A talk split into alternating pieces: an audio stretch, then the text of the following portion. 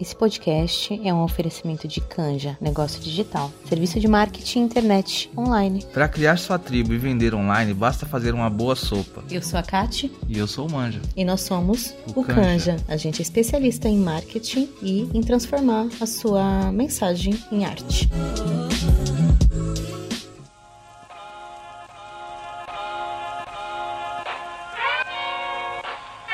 Está começando mais um episódio do podcast Ressignificadas. Eu sou a Aline Lima e hoje eu quero aprofundar um pouco essa tal da vergonha. Algumas vezes a gente já falou aqui sobre esse sentimento de vergonha, sobre o quanto que ela nos paralisa, sobre o quanto que ela nos impede de colocar no mundo quem a gente realmente é. E hoje eu gostaria de trazer um aprofundamento, né, sobre a perspectiva da psicologia analítica junguiana, sobre a perspectiva da sombra que a gente tem conversado muito. Por que que essa vergonha nos faz tão mal, né? Não olhar para ela, não trabalhar ela e da onde ela veio? Porque poxa, Aline, atualmente nos dias de hoje as coisas estão indo bem na minha vida, porque muitas vezes eu fico travada, eu não sei ainda, porque muitas vezes eu me acho um lixo de ser humano, um lixo de mulher, né? E aí eu quero trazer, mais uma vez, né? A gente tem acompanhado aqui o livro da Deb Ford, quero trazer um outro trecho desse livro que vai pautar aqui a nossa conversa de hoje e o nosso aprofundamento. Cada situação provoca o sentimento de que somos feios, inferiores, burros ou sem valor, colabora com o crescimento da vergonha tóxica, tornando cada vez mais difícil reconhecermos o eu autêntico. Ela fala do eu autêntico, nós não somos, como já falamos, nem bons nem ruins. Nós temos tudo dentro de nós. Mas à medida em que as outras pessoas, principalmente lá na nossa primeira infância, até os nossos 7, 10 anos, vão falando pra gente que a gente não é capaz, que a gente não é bom, que a gente é feio, a gente vai interiorizando essas informações. A gente vai acreditando que a gente é aquilo e a gente sente muita vergonha de ser aquilo, e aí a gente não consegue entrar em contato com outras partes que a gente tem. Quando eu olho para minha infância, eu lembro muito de situações onde eu estava me descobrindo, né, enquanto pessoa no mundo, enquanto pessoa que trocava com o outro, enquanto pessoa que tinha vontades ou que não tinha vontades. E eu me recordo muito da minha mãe me repreender por diversas coisas, né, frases como ninguém vai gostar de você se você for assim ou se você fizer isso, pessoas boas não fazem isso, que menina má. E era como se fosse um choque para mim escutar aquilo, né? Principalmente de uma pessoa que a gente ama tanto, que são os nossos pais. E hoje é, eu percebo muito que vários dos meus comportamentos que eu gostaria de ter, que eu gostaria de desenvolver mais, muitas vezes eu não consigo. É como se tivesse uma trava. É como se essas memórias e essas frases que eu escutei lá atrás, elas ainda estivessem vivas, gritando na minha mente a todo tempo. Você não é boa, você não vai conseguir fazer isso, uma menina boa não faz isso, pessoas que mentem não são boas pessoas. Eu tô trazendo aqui frases muito bestas, parecem, né? Quando a gente fala, poxa, Aline, mas você tem 35 anos, essa história de meninas boas não fazem isso? Sim, hoje que eu tenho senso crítico, que eu tenho, né, essa consciência de, de falar, poxa, isso diz respeito ao que ela pensa, isso não diz respeito a mim. Mas é aquilo que foi interiorizado, é aquilo que eu acreditei até aqui e que me formou enquanto personalidade, enquanto mulher. Eu acreditei nisso em algum momento, né? Eu acreditei que realmente eu não era uma pessoa boa, digna. E de uma forma ou de outra isso também foi se confirmando, né? Quando eu olho para a minha história, e eu sempre trago a minha história aqui nessa perspectiva, muito num sentido de ajudar a exemplificar e de mostrar que assim, eu tô nesse processo, você tá nesse processo, todos nós estamos. Quando eu olho para minha história, que eu vejo quantas coisas que eu internalizei como culpa minha, ou como defeito meu, ou como algo que eu nunca poderia ser, essas vozes de professores, de coleguinhas da escola, de mãe, de irmã, todas elas acabam me amedrontando, me assustando, como se eu ainda fosse aquela criança. Quantas vezes você não foi para uma apresentação de trabalho ou foi num primeiro date e ficou extremamente insegura sem que a pessoa não tivesse feito nada, falado nada, mas era como se você escutasse vozes falando: "Não, você tá feia, você é gorda, ou você é magra demais, ou você é negra, ninguém vai te amar". Quantas vezes? E não tinha ninguém lá fora falando isso. Não tinha ninguém, mas um dia você escutou, você internalizou e você acreditou que aquilo era você. E quando a Debbie Ford fala desse eu autêntico que você vai se afastando, ela tá falando exatamente dessa pessoa que você é, mas que você não consegue nem se lembrar porque existe uma história que foi contada para você a seu respeito e você passou a acreditar nessa história e viver a partir dela. Quando a gente olha para nossa autoestima, quando a gente olha para mulheres correndo para clínicas de estética, se cortando, se mutilando o tempo todo, tentando mudar o seu corpo para ser amada, a gente julga algumas delas, falando: não acredito, por que essa pessoa está fazendo isso? Mas que besteira, beleza não é isso. Você acha que a pessoa em sã consciência ela vai se deformar, ela vai se mutilar, ela vai acabar com ela mesma? Porque não, não importa, isso é legal. Existe dentro dela todo um processo que foi construído de uma autoestima que não tem valor, de uma autoestima baseada naquilo que é do estético, de uma autoestima baseada naquilo que é do padrão, naquilo que é aceitável, naquilo que a sociedade valida.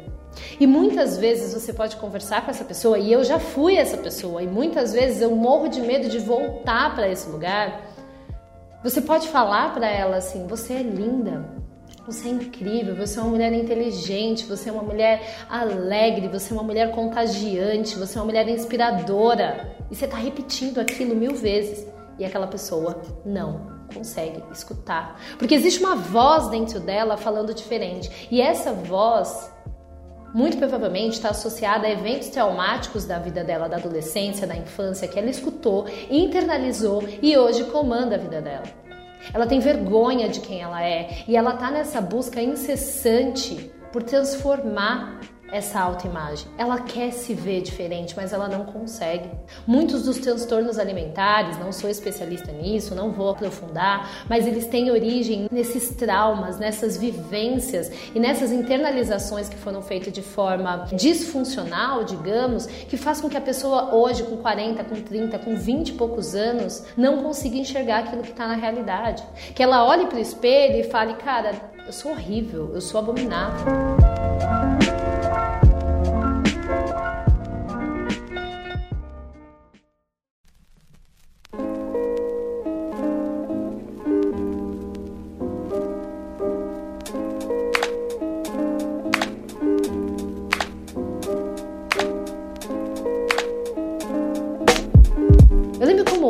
Quando eu fui colocar a minha prótese de silicone, e eu tinha certeza absoluta que, ao colocar a minha prótese, a minha vida ia mudar. Eu ia ser a pessoa mais amada, mais linda. Minha vida ia mudar, eu ia me sentir bem, eu ia me sentir feliz. E fui lá, coloquei, passei por uma cirurgia extremamente dolorosa.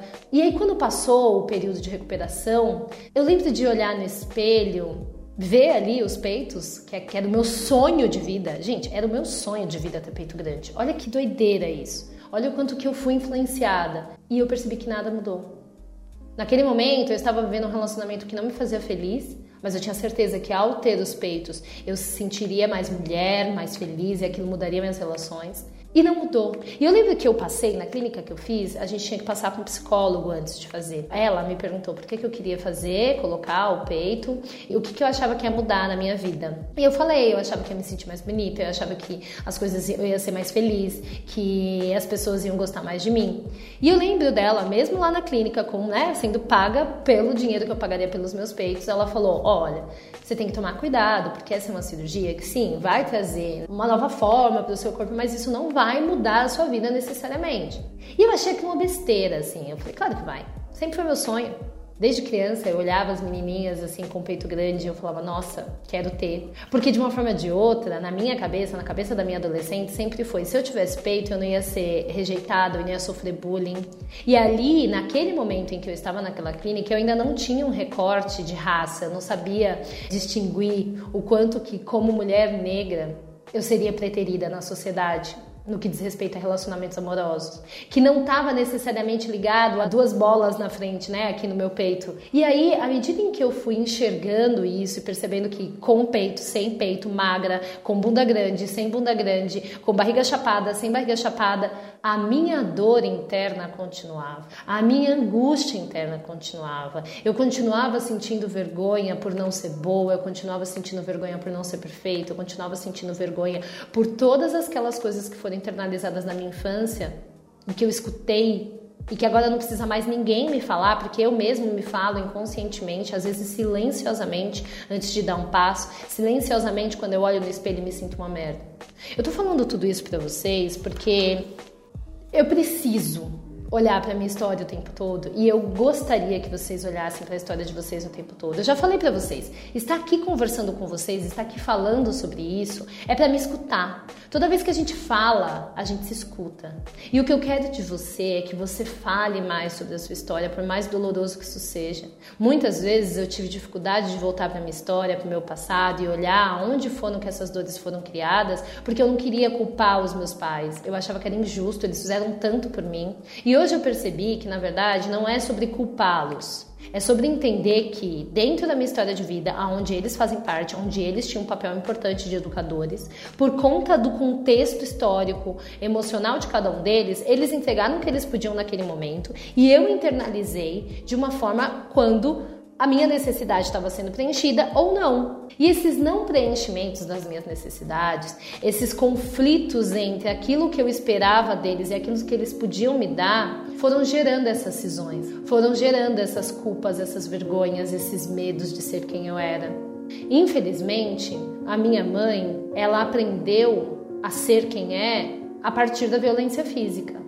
A minha avó nunca chegou para ela e falou assim: Olha, o que, que você está sentindo? Vem cá, vamos conversar. Isso que você faz não é errado, eu preciso que você faça de tal forma. Então, a linguagem do amor da minha mãe foi a violência física, que por consequência tinha essa linguagem. É claro que ela já podia entregar um pouco mais, porque já teve um outro tipo de vivência que minha avó não teve, mas ainda entregava de acordo com aquilo que fazia parte da vida dela. E eu demorei muito tempo para entender isso e para perdoar uma parte minha que sentia culpa por não gostar daquilo que tinha acontecido na minha história. Porque olha que louco, eu tinha traumas complexos que foram formados de forma independente, não é que eu fui lá e falei, agora eu vou me traumatizar com isso. Eu sentia essas dores e esses traumas, e aí me sentia culpada por olhar para a história e falar, poxa, mas foi no momento em que minha mãe fez tal coisa, foi no momento em que meu pai fez tal coisa, foi no momento em que minha irmã, minha coleguinha, meu professor. Eu me sentia culpada porque assim, não coitada dessas pessoas. Eu não posso olhar para isso, eu não posso reconhecer que isso aconteceu. Ao não reconhecer que o que é fato aconteceu, eu jogava toda a responsabilidade para mim. Ao não reconhecer que os meus pais se separaram porque eles eram dois adultos que não estavam dando certo e que por mais que minha mãe tenha falado eu me separei pelo seu bem, pelo bem da sua irmã, para que vocês tivessem uma vida boa, ali naquele momento ela só estava contando pra gente o motivo pelo qual ela tomou aquela decisão somada a todas as outras que ela não explicou. Mas eu, ali criança, falei, pronto, tá vendo? Olha que ser humano mal que eu sou. Ela tá deixando de ser feliz para que eu seja feliz. A culpa é minha. A culpa da infelicidade dela é minha. Tipo, eu, uma criança de 5, 6 anos. E aí, com 30 e poucos, com muita terapia, com muito estudo, eu falo: peraí, não é sobre essa culpa. Ela em nenhum momento estava falando que eu era culpada, ela estava me falando que a motivação dela foi baseada na, nas filhas, na, na vida que ela tinha. Essa era a motivação dela.